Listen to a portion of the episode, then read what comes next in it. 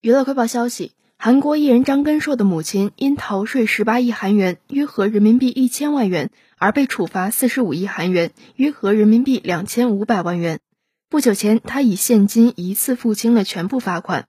张根硕的母亲在担任张根硕的经纪公司代表期间，通过瞒报收入等方式逃税十八亿韩元。首尔中央地方法院去年对其下达了有期徒刑两年半、缓期四年、罚款三十亿韩元的判决。还对张根硕的妈妈担任代表的公司下达了十五亿韩元罚款。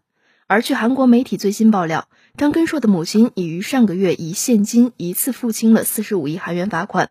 张根硕因其母亲的逃税丑闻而曾暂停一切演艺活动。前年年底，张根硕宣布脱离妈妈担任代表的经纪公司，并举行了网络粉丝见面会。